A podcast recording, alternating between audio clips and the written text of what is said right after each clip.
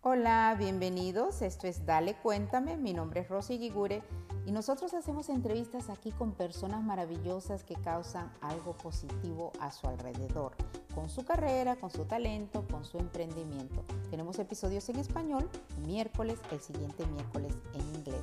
Esperamos que disfrutes la siguiente entrevista. Gracias por estar en Dale Cuéntame. ¿Cómo estás? Bien, bien, gracias a ti por invitarme.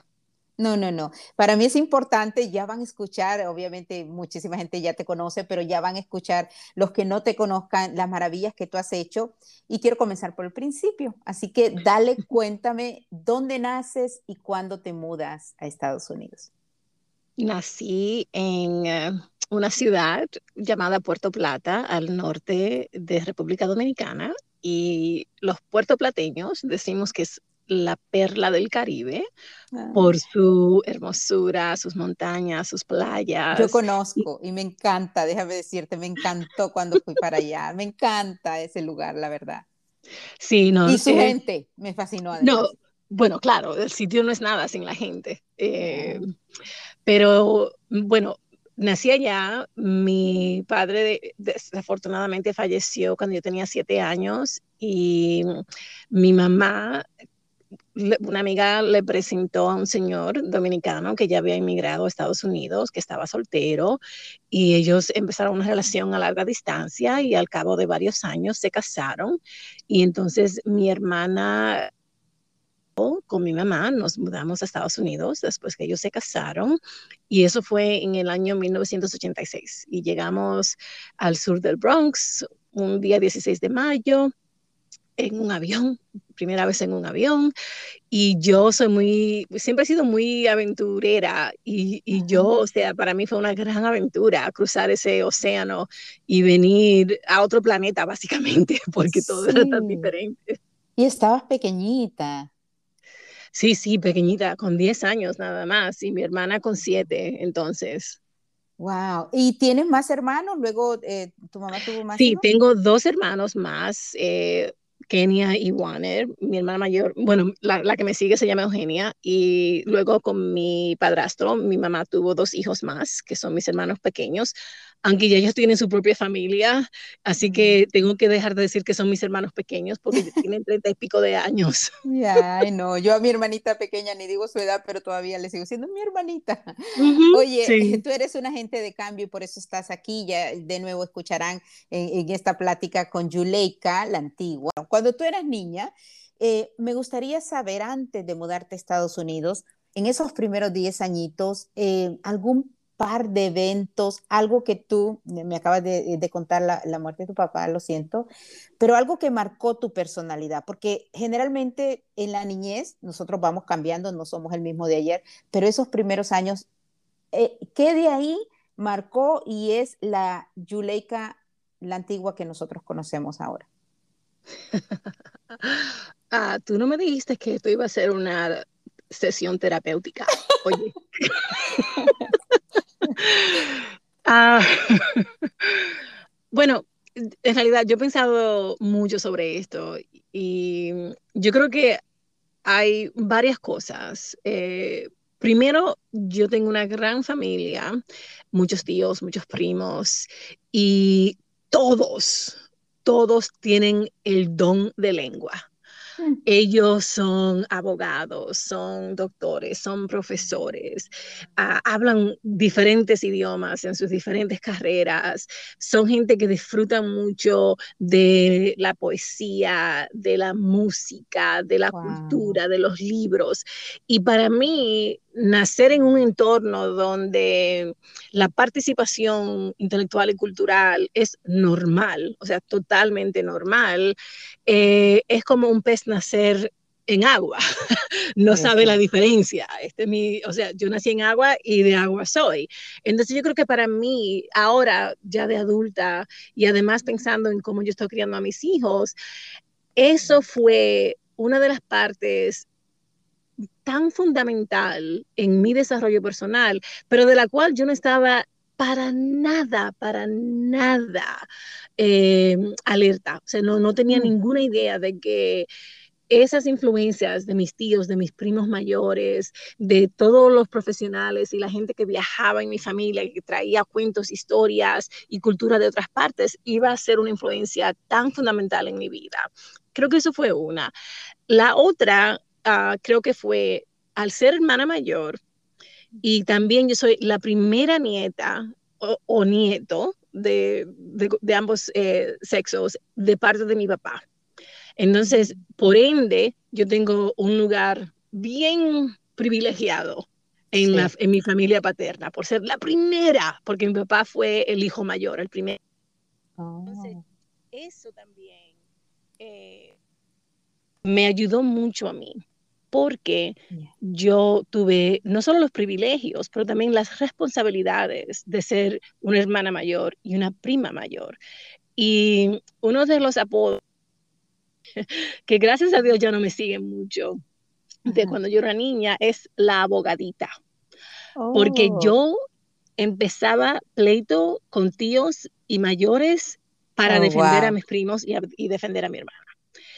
Y yo venía como, bueno, mi abuela me decía un gallito, yo venía como un gallito lista para defender las injusticias oh por parte de los adultos hacia los niños en, mi familia.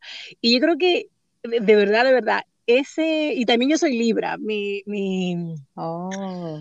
mi símbolo, mi signo, astrológico es Libra, entonces la, Balance, la, balanza, ¿no? Y yo creo que ese sentido nato de arreglar las injusticias, de balancear y equilibrar mis alrededores, de ayudar a balancear el poder, eh, siempre me ha guiado. Por eso entré al periodismo, por eso ahora empecé mi compañía, por eso hago el tipo de trabajo que hago, porque quiero que mi labor ayude a crear un poco más de equilibrio en nuestra sociedad que no es nada equitativa. Lo estás haciendo magistralmente, así que te lo agradezco. Me alegra mucho el ejemplo que estás dando. Cuéntame cómo, cómo surge el, el estudiar periodismo? Ok. Eh, desde que yo era pequeña, por el apodo de la abogadita y también porque en mi familia las personas más respetadas, más admiradas eran abogados o doctores. Yo pensé que desde pequeña iba a ser abogada. Entonces eh, entré en la universidad, a estudiar ciencias políticas y literatura española pensando de que yo me iba a ir a la escuela de derechos inmediatamente. Y lo que sucede es que consigo primero, me, me gano una beca Fulbright para estudiar en España y tuve la oportunidad de expandir mis horizontes, tuve la oportunidad de participar con una organización que se llama el Voluntariado de Madres Dominicanas en España, que es una organización nacional la segunda más grande tras la Organización de Inmigrantes Marroquíes, con mucha influencia política en España. Y en, esa oportunidad pude em, lanzar un periódico en español y lancé una revista sobre inmigración que se difundió por España y por Europa. Y de ahí entonces empecé a cambiar digamos, el camino que yo pensé que iba a seguir, porque me di cuenta de que yo podría ser parte de la educación y la información y en algunos sentidos la, no sé, la liberación, digamos, de personas que no tienen, no tienen voz, de personas a, quien nadie le está prestando mucha atención. Entonces, cuando volví a Estados Unidos después de la Fulbright, dije, bueno, necesito trabajar, vamos a ver qué vamos a hacer. Y fui a trabajar en un bufete de abogados para probar, ¿no? Para probar si esa vida de ser abogada iba a ser para mí. Y muy pronto me di cuenta que no, que en realidad yo no podía durar 16 horas en una oficina leyendo de que yo en realidad necesitaba contacto humano, necesitaba más variedad intelectual en el trabajo. ¿Y qué hago? Lo más lógico, mudarme a Japón. Porque eso es lo que uno hace cuando se encuentra en una mini crisis en sus 20 y el camino que uno se ha hecho se acabó. Oh, oh, Entonces me mudé a Japón para, para despejarme, ¿no? Para alejarme casi de mí misma, pero además alejarme de todas las expectativas que yo había construido durante 20 años, ¿no? Y en Japón, lo que, lo que más hice, además de trabajar, conocí a mi mejor amiga que es japonesa, eh, viajé por, por ese bello, bello país. Lo que más hice es, lo que más hice fue preguntarme, ¿cuál ha sido la corriente en toda tu vida? O sea, ¿cuál ha sido la electricidad? ¿Cuál ha sido mm. tu fuente de energía? Y pensé mucho, o sea, meses y meses pensando en esa pregunta. ¿Cuál ha sido la corriente en tu vida? ¿Qué es lo que te ha dado energía? ¿Qué es lo que te ha dado poder? Y al final de toda esa reflexión, la escritura. Wow. En todos los, en todos los momentos más importantes de mi vida, sean felices o tristes, yo siempre vuelvo a mis libros y vuelvo a mi escritura. Siempre ha sido así. Y entonces dije, bueno, tú no tienes una licenciatura en escritura, tú no has estudiado escritura formalmente. Ese es el, eh, esa es la, ética del inmigrante, ¿no? De que de alguna forma necesito legitimizar lo que yo quiero hacer. Entonces, con esa ética dije, bueno, entonces tú tienes que irte a, hacer un posgrado para que te, para que tu sueño de, seguir escribiendo y hacerlo a nivel profesional se cumpla. Y desde Japón, en 1999, sin internet, oh, sin solicitudes eh, puestas en páginas web, solicité a estudiar periodismo, a hacer una maestría en periodismo, me aceptaron y volví a Estados Unidos y me matriculé en Boston University a hacer mi primera maestría en periodismo y de ahí lancé mi, mi carrera en periodismo. Increíble, increíble, pero me encanta y sobre todo para la audiencia. De nuevo, Yuleika la Antigua, estamos teniendo el honor de entrevistar a esta Changemaker. ¿Cómo tú inspiras realmente? ¿Qué te ha dado electricidad? Porque es ahí, Yuleika, es donde está nuestra pasión, ¿no? Y luego, ¿qué, qué te ha dado poder? Luego de eso, decides sacar otro máster que es en Creative Writing. Cuéntame por qué. Oh, eso fue mi regalo de parto en Estados Unidos, y esto es una tradición que solo ocurre en Estados Unidos, pero supuestamente las personas pudientes le dan un push gift a las esposas cuando dan a luz y suele ser prendas, ¿no? Diamantes, oro, cosas así muy, muy valerosas, ¿no? Y yo dije, ah, no, yo quiero un push gift, pero mi push gift va a ser otro posgrado. Estudiar, claro, las leyes. Cuando, cuando tuve mi segundo hijo, ah, y mi esposo me dijo, bueno, si eso es lo que tú quieres, bien. Entonces encontré un programa magnífico a larga distancia en Goddard College que solo requiere que uno esté en, en la universidad físicamente dos veces al año por 10 días. El resto de, del aprendizaje, las lecciones, todo eso se hace a larga distancia. Entonces me matriculé y me tardé tres años y medio en terminar, porque claro, tenía, estaba trabajando como profesora en una universidad, tenía mis dos niños menores de cinco años en la casa, fue mucho, ¿no? Y en realidad para mí eso fue mi terapia contra la depresión de postparto, para ser bien franca. Claro. Porque yo necesitaba una actividad que me sacara ¿no? De, de, la rutina diaria, que me sacara del cansancio que uno siente esos primeros años con niños eh, recién nacidos en casa. Yo también necesitaba algo que, que nutriera mi espíritu, ¿no? Que me, que me diera esa energía y que me diera esa electricidad.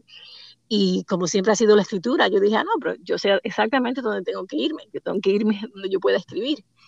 Y, y fue muy, o sea, fui muy afortunada en tener una pareja que me apoyara en eso y también, claro, tener la oportunidad de trabajar estar en mi casa con mis hijos, ah, de tener estabilidad para poder perseguir eso. Claro, estabas como un pez en el agua, seguro, ¿no? Oh, Cuando eliges eso, ¿no? Y sobre todo en ese tiempo de ser mamá y con dos niños pequeños. Luego entonces te, tu carrera eh, take off, o sea, eh, trabajas en, eh, como editorial, como managing editor, revisando libros, trabajas en Random House, trabajas en, en, diferentes publicaciones. cuéntanos un poquito de esa carrera de escritora y, y luego periodista, ¿no? Mi primer trabajo después de terminar mi primer master's fue como subdirectora en una revista pequeñita llamada Urban Latino. Y esa revista se lanzó dos años antes de que se lanzara la revista Latina, que luego fue la, que se reconoce ah, aún hoy como la primera revista en inglés dedicada a los latinos en Estados Unidos, pero en realidad fue la segunda. Urban ah, Latino, wow. Sí, Urban Latino se llama. Sí, fue lanzada por tres amigos colombianos, eh, Jorge Cano Moreno, Rodrigo Salazar y Richard Zuluaga. Y ellos ¿Cómo fue que nos conocimos? Yo creo que yo vi la revista, a propósito, sí, yo vi la revista durante las vacaciones de Navidad, cuando estaba haciendo mi, mi primer master's, en la casa de mi amiga japonesa, que se había mudado conmigo de mm. Japón cuando yo regresé. Ella trabajaba en finanzas, vivía en Manhattan y yo fui de Boston a Nueva York y vi la revista. Y le pregunté, oh. ¿dónde tú conseguiste esta revista? Y, oh, lo que necesitas saber sobre mi amiga es que ella es casi, casi nivel profesional bailadora de salsa. Oh Así fue que nos conocimos en un club en Japón llamado Salsa Sudada. Oh, eh, wow. ¿Y habla español? Sí, ah, bueno, hablaba mejor antes, pero porque ella estudió, ella estudió en Sudamérica un tiempo también. Oh, okay. Entonces, nada, en la casa de mi amiga, se, se, llama Yuko, ella tenía esta revista que creo que se la había encontrado en un club donde ella iba a bailar salsa. Y entonces yo, hojeando las revistas, dije, uh, pero esto está súper interesante. Eh, ahí estaban hablando de mis artistas favoritos, de Shakira, de Alejandro Sanz, de todas las películas argentinas que iban a salir, o sea, todas las cosas de la cultura latina.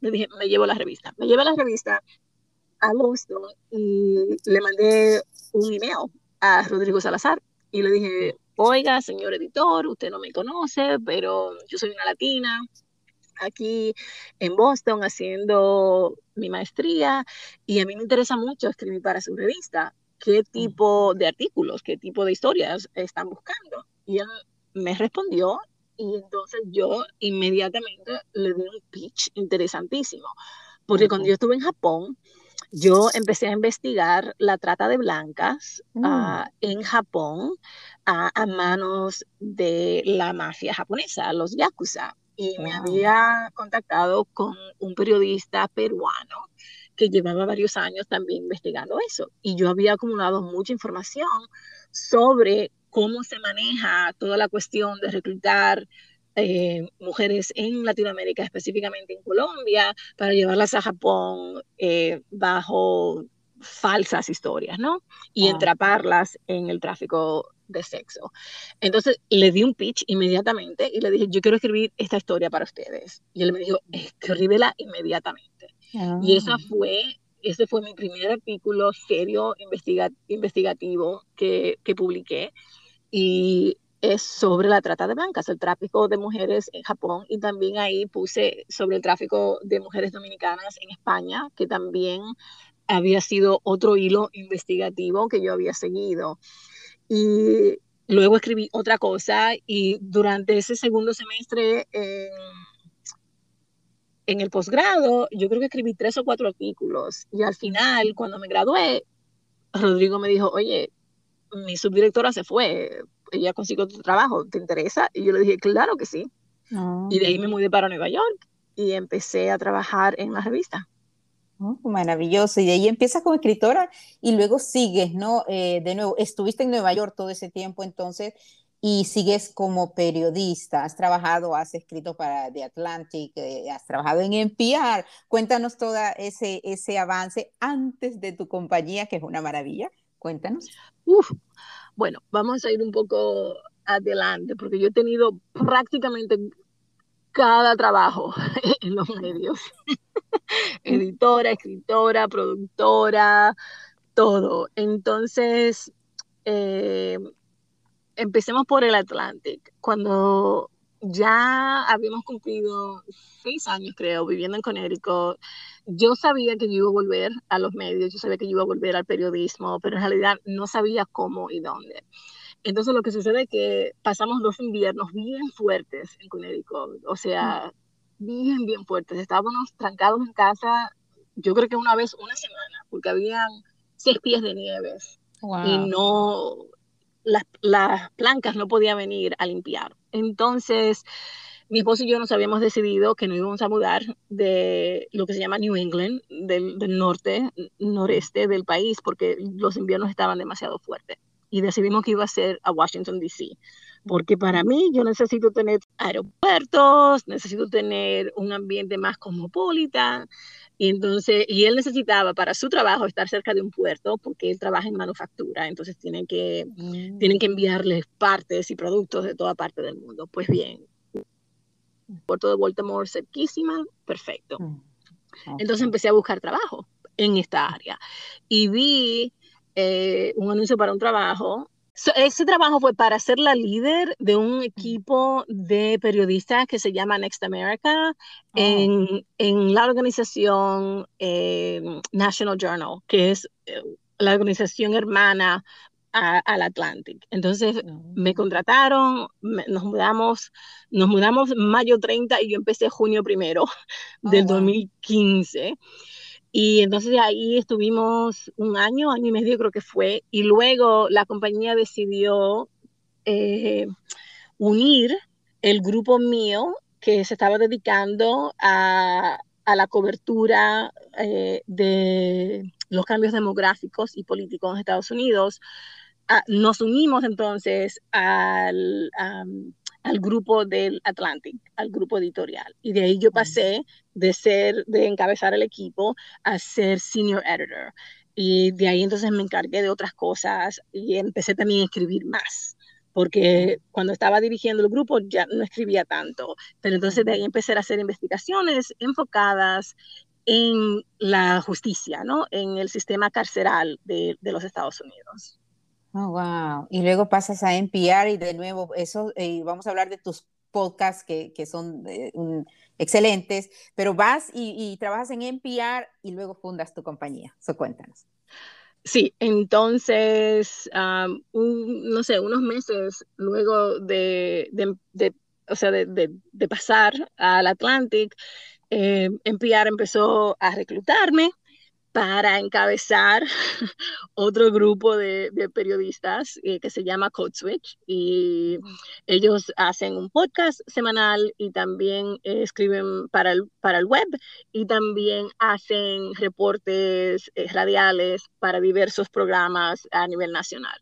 Entonces ese proceso tardó varios meses y empecé en enviar el día después que se inauguró Donald Trump. Oh, wow. que me acuerdo muy bien, porque el día antes yo estuve en la marcha de mujeres. Oh, sí, en, enero. y el día siguiente empecé en NPR. Y entonces ahí fue en realidad donde me enamoré de, del proceso de hacer podcast. ¿no? Y Pasaste al mundo del audio.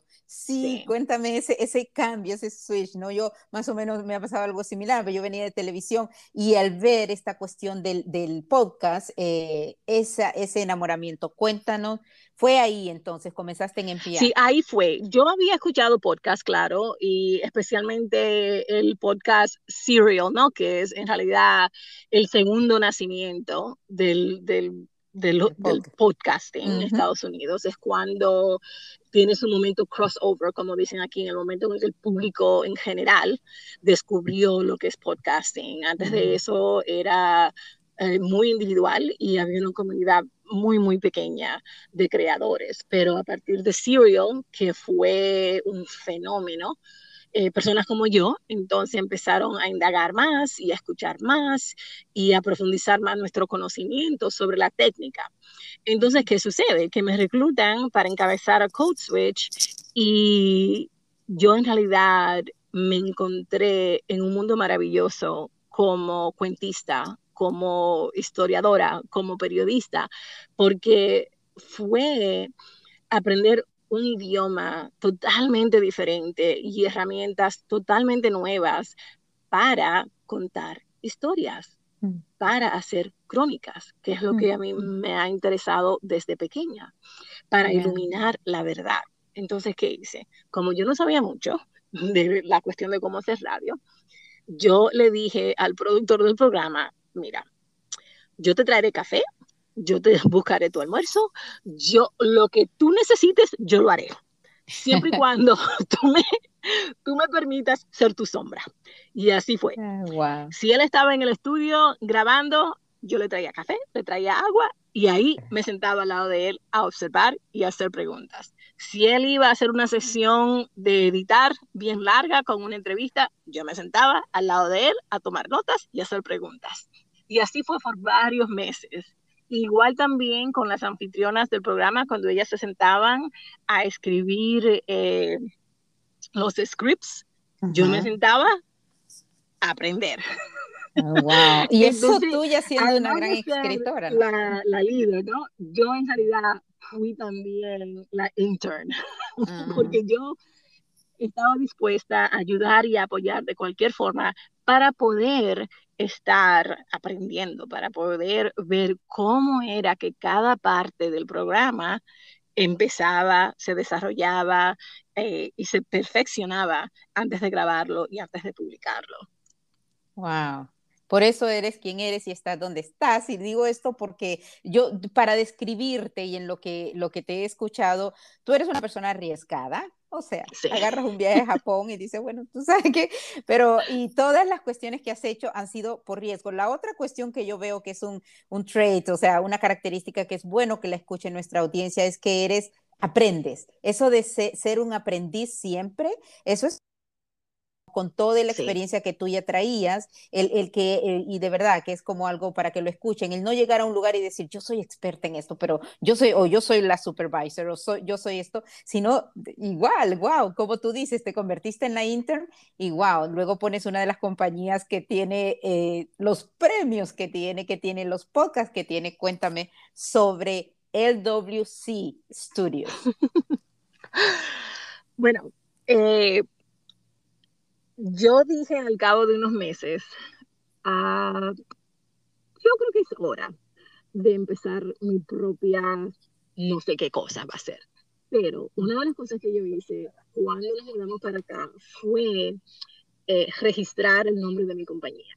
Y ah. eso era mi plan B, ¿no? Como siempre, uno tiene su plan A y su plan B.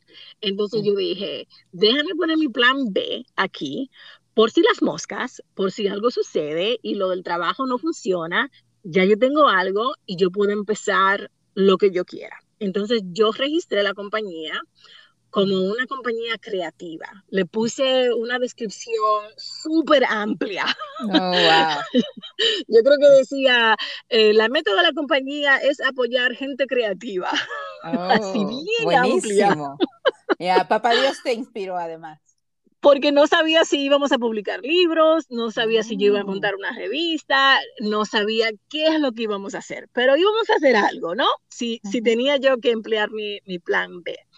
Entonces, tras dos años, después de mudarnos para acá, yo dije, mm, sí, creo que ya es hora de hacer ese plan B. Entonces, me fui, lancé la compañía, eh, mi hermana me diseñó el logo, mi hermano me hizo la website. Mm. de gratis. Y luego le mandé un email a todos mis contactos y les dije, we are open for business. La puerta está abierta y estos son los servicios que ofrecemos. Claro, el plural ahí era en realidad singular, era solo yo.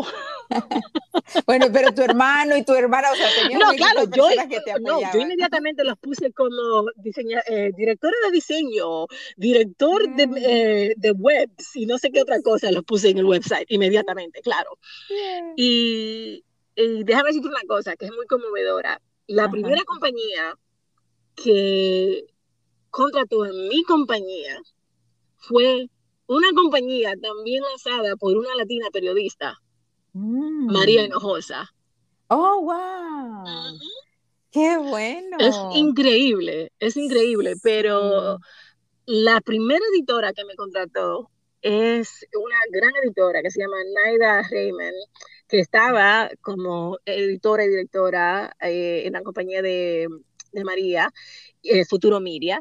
Y ella me dijo, hola, Juleika, si, si estás disponible, me encantaría que fueras la editora de, estas, de estos tres episodios, ¿no? Que vamos a hacer con estos tres eh, periodistas. Y yo dije, claro, claro, claro.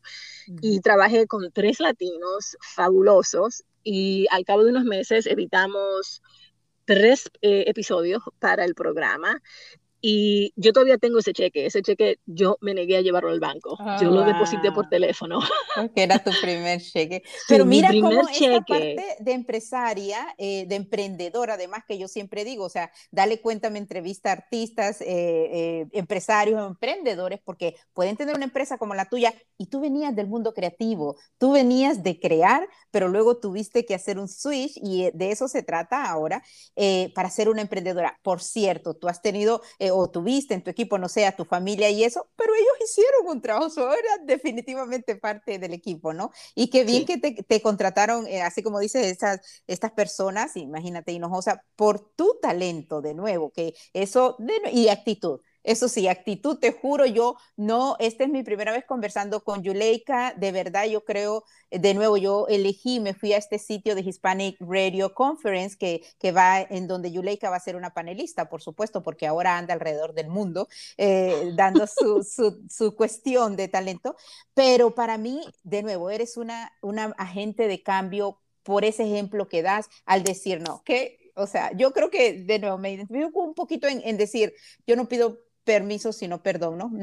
o algo así, hay que, hay que lanzarse y para mí eso es muy, importante dejárselo a las otras generaciones. Pero bueno, tú tienes ese cliente, no cambias ese cheque y luego tienes estas, estos podcasts, Beerful, 70 Million, How to Talk to Mommy y Papi About Anything, es, qué sensación, ¿no? Y Latina tu Latina, pero cuéntame tú de ellos. Bueno, eh, eso yo siempre digo de que los primeros dos años y aún hoy, en realidad, nuestro camino como una compañía ha incluido muchos milagros, menores y mayores. Entonces, uno de los mayores milagros fue de que otra amiga, una ex colega del Atlantic que estaba trabajando en Boston, me mandó un email cuando yo mandé ese email al mundo entero diciéndole las puertas están abiertas. Ella se llama Emily Epstein, me mandó un email y me dice, oye Yuleika, nosotros estamos aquí inventándonos un podcast, pero necesitamos ayuda. Y yo le dije, cuenta conmigo, chica. claro, ah. tú, has sido una gran colega y además ella también fue una de las personas que durante esos primeros meses me contrató para yo hacer artículos para su, para su, su compañía, para yo seguir, eh, tú sabes, teniendo ingresos. Entonces dije, chica, lo que, lo que te haga falta. Oh, ¿Y qué sucede? Que la podcast es la podcast que Alicia Menéndez. Oh, Latina tu Latina. E, exactamente, había empezado con ellos. Y yo no mm. conocía a Alicia de nada. Oh my God, pero ahora somos un team imparable. Oh, somos, nosotros decimos que somos workwives. Oh, sí, son las esposas O sea, esa es, olvídate. es una maravilla. Latina tu Latina, recomendadísimo. Por favor, escuchen el podcast. Eh, Yuleika es la productora ejecutiva, la que produce esa maravilla eh, junto con Alicia Menéndez. Cuéntanos. Sí. Entonces, nada, eh, Alicia y yo y mi amiga eh, Emily nos lanzamos. A, en, creo que fue en dos meses que lanzamos oh, el, podcast entero. De, oh cero a siete episodios y lanzamiento. Wow. Y acaban de tener eh, un millón. Cuéntanos sobre ese millón. sí, entonces, entonces lo que sucede es que para la compañía eso fue un experimento. E, ellos querían complacer a Alicia porque Alicia era una de sus editoras em, y entonces al final del experimento ellos decidieron, bueno, ya no creo que vamos a seguir publicando el, el podcast. Y Alicia me dijo, ¿y qué se puede hacer? Y yo le dije, ¿cómo que, se puede hacer? Ese es tu programa. Tú fuiste que lo creaste, así que dile que te den los derechos al programa. Y ella dijo, ¿eso se puede pedir? Y yo dije, claro que eso se puede pedir. claro. Claro que eso se puede pedir. Y ella y su agente eh, hablaron con la compañía y la compañía cedió sus derechos a Alicia. Ah, y entonces Alicia y yo entramos en un partnership, ¿no? Para juntas ser dueñas de Latina tu Latina y emprenderla de verdad, viendo en popa. Y ¿Hace cuánto comenzó? Eso hace tres años. Oh, sí. Tu compañía tiene cuatro años, ¿no? Algo así. Eh, sí, sí, sí, algo así. Oh, wow. Y después entonces, bueno, de nuevo, Latina, tu Latina, las entrevistas que hace, que hace Alicia, bueno, que hacen ustedes. Eh, cuéntame en las otros, en los otros, How to Talk to Papi, Mami, Mami Papi About Anything, pero también tienes, eh, ¿cuál fue el primero? ¿70 Million fue el primero que El primero fue 70 Million, y eso también, también resultó de un, un milagro, en realidad, porque lo que sucedió fue que cuando yo empecé la compañía, yo dije, bueno, esta compañía va a triunfar o va a fracasar según la potencia de tus ideas. Y eso para mí fue bien claro, de que era la potencia de mis ideas que le iba a dar gasolina a esta cuestión. Entonces, yo cuando trabajé en, en el Atlantic, había, eh, había escrito mucho sobre las injusticias en el sistema carcelario de Estados Unidos y mm. eso, e, ese, ese problema me interesaba muchísimo. Entonces, creé, entonces creé eh, la idea para, para el podcast que se llama no, porque 70 million es el número de personas en Estados Unidos que tienen un archivo criminal. Wow, wow. Y es, investigativo, e imagínense, o sea, este tipo de podcast, de nuevo, los podcasts que está produciendo Yuleika y además estás haciendo maravillas visuales también. Sé que tienes un documental y estás haciendo eh, cortometrajes y demás. Sí. Porque Yuleika, como pueden escuchar ustedes, es una maravilla creadora pero además una emprendedora empresaria que yo quiero dejar esa parte de, de de esa parte de, de mercadotecnia, sí, marketing, así se dice, ¿no? Distribución y todo eso, que precisamente lo vas a hablar en esta conferencia de Hispanic Radio eh, Conference que, va a ser en Miami eh, eh, pronto. Y ahí eres panelista, eres speaker. De nuevo, que, que, vayan y que participen, que asistan y sobre todo para, para conocer a Yuleika, solo danos un pitch de lo que vas a hablar ahí. Bueno, va a ser una entrevista en vivo y yo creo que vamos a hablar sobre el crecimiento de podcast y también sobre el crecimiento de las audiencias latinas. Eh, el estudio de Edison Research, ah, el cual nosotros del cual nosotros somos anfitriones, este año eh, nos informó de que hay 16 millones de latinos escuchando podcast. Oh, wow. Eso es mucho, cuando solo, solo vemos 60 millones de, latinos. Y además esa cifra creció creo que 36% del año pasado a este año. Oh es increíble el, crecimiento de esta audiencia en, el ambiente de, podcast. Entonces vamos a hablar un poco sobre cómo nosotros hemos eh, llegado a esa audiencia, cómo hemos amplificado la presencia de podcasts eh, latinos y de creadores latinos en nuestro ambiente.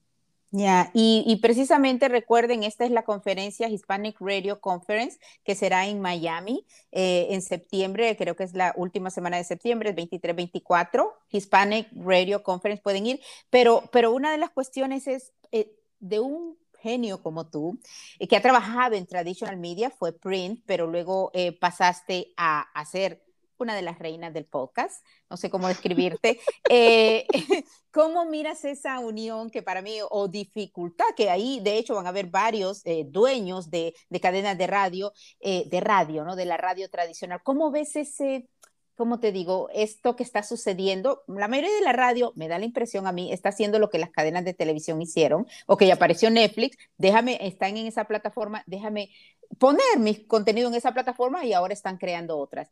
¿Tú piensas que eso es lo que está haciendo la radio tradicional?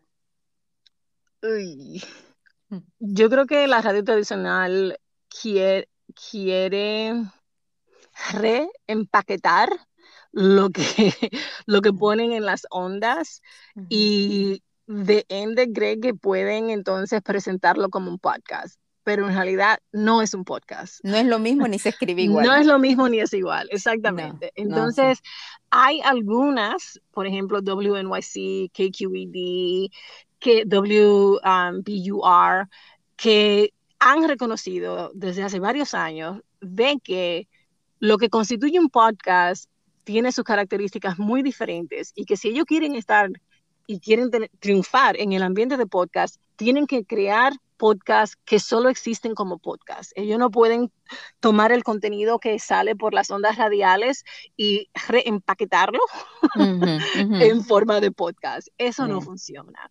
Entonces, mi mensaje siempre es de que experimenten, eh, o sea, un poco, de que hagan una serie de tres o cuatro o cinco episodios y luego hagan una encuesta y hagan un focus group y reciban eh, la crítica y la alabanza de la audiencia y que de ahí entonces sigan.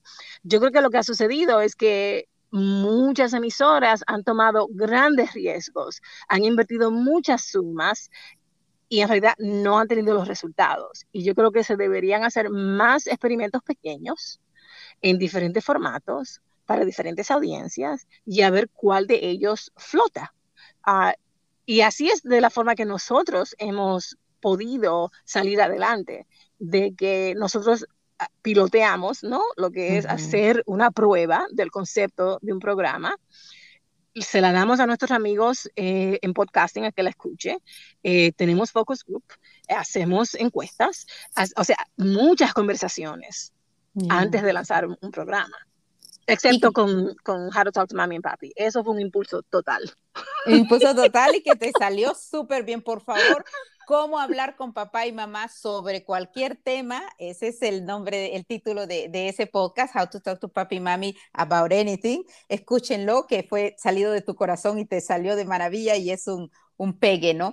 Eh, podcasting es un emprendimiento. Tú eres una emprendedora y como todo emprendedor hay fallas y, hay obstáculos. Yo para ir terminando, no quisiera, la verdad puedo estar dos horas contigo, pero eh, eh, si pudiese eh, compartir, si pudiese compartir cómo has superado esos obstáculos como emprendedora, en todo sentido, desde tu adolescencia hasta, hasta ser la dueña de esta compañía y tener eso. ¿Qué, ¿Qué consejo le das a la audiencia de cómo superar los obstáculos? Bueno, una de las formas es utilizar una, una fórmula matemática bien simple y es la de la probabilidad. Y si uno pide algo, tiene 50% probabilidad de que se lo den y 50% probabilidad de que no se lo den. Así que el riesgo tiene la misma posibilidad de triunfar que de fracasar. Entonces yo digo, bueno, si la probabilidad es igual, me lanzo. Sí. Y siempre ha sido así conmigo. Porque eh, también hacer ese cálculo mental me ayuda a prepararme para las cientos de veces que me han dicho que no. Porque déjame dejarlo bien claro, de que por cada triunfo que se da a conocer, hay docenas y docenas de fracasos, de personas que no han dicho que no, de propósitos que no se han aceptado, de clientes que han eleccionado irse con otra persona cuando nosotros le hemos hecho una propuesta.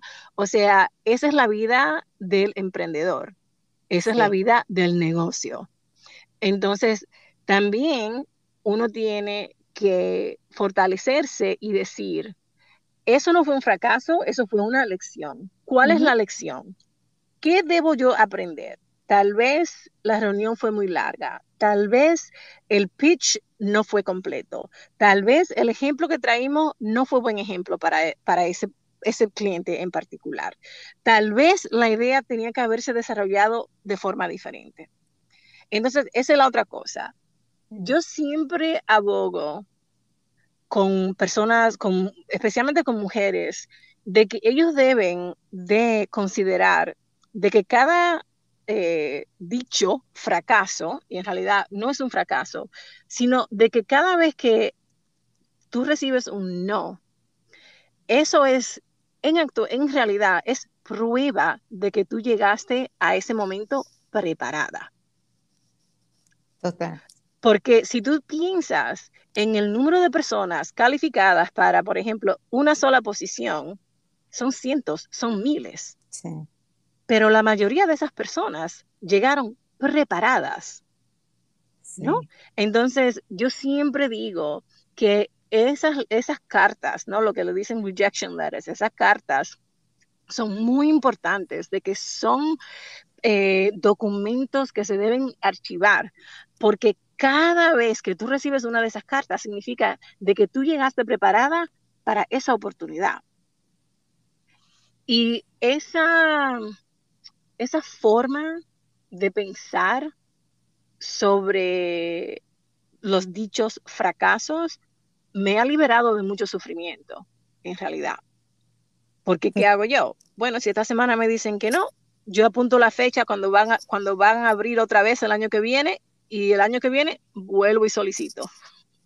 Sí, no, es maravilloso. Mira, mira cómo, y tips son estos que nos pueden, que de verdad que pueden servir mucho a la audiencia. Tú eres una risk taker, definitivamente, como digo, y, y me encanta porque, porque de nuevo me identifico mucho, pero tú con tu talento de, de saber que saber es poder y poderle dar ese, empoderar a las personas con eso, eso que tú estás haciendo, como, como hablarle a papá y mamá, como, como además esas investigaciones y esas maravillas. De nuevo, es, es una persona maravillosa quiero deletrear tu nombre porque ya sabes que solo Google y la encuentran en Twitter, la encuentran en Instagram y todos los lugares. Yuleika se escribe con J, luego U-L-E-Y-K-A, Yuleika, la antigua. Yuleika la Antigua, ha sido una maravilla que estés aquí. Por favor, di algo para ya despedirte y de nuevo, gracias. Pues síganla y si pueden asistir a la conferencia, si están en Miami o pueden viajar a Miami en ese tiempo o otras actividades que seguro al ir a tu página tú tienes ahí, como, como, cómo tener ese conocimiento, porque sé que ayudas a muchas personas a que lo hagan ellos también. So, muchas gracias a ti, fue un placer eh, hablar contigo hoy. Eh, gracias a la audiencia por aguantar todas estas historias tan largas. Ah, no, en realidad, láncense. Ese es, mi, ese es siempre mi, mi consejo. Láncense, porque hasta que uno se lanza, no se abre el camino. Y eso es una de las cosas que yo he aprendido año tras año, en estos cuatro años de haberme lanzado, de que cuando uno emprende, uno sigue emprendiendo de diferentes formas y, eso es lo que te anima, eso es lo que te da fuerza, pero hay que empezar con ese primer lanzamiento, uno tiene que lanzarse eh, con nervios, con miedo, con dudas, con todo eso, uno tiene que lanzarse. Qué maravilla. Muchísimas gracias, papá. Dios te bendice. Gracias por estar aquí de verdad. Y bueno, seguimos hasta la próxima. Hasta la próxima. Muchas gracias. Y como siempre, gracias a ti por escuchar a estos grandes agentes de cambio aquí en Dale Cuéntame. Ojalá que te gustó esta conversación, compártela. Así seguimos inspirando y motivando para que todos vayamos logrando metas. Recuerda que estamos en Clubhouse, puedes buscar el club Dale Cuéntame y te nos unes y conocemos tu historia e interactuamos. Mi nombre es Rosy Gigure, hasta la próxima.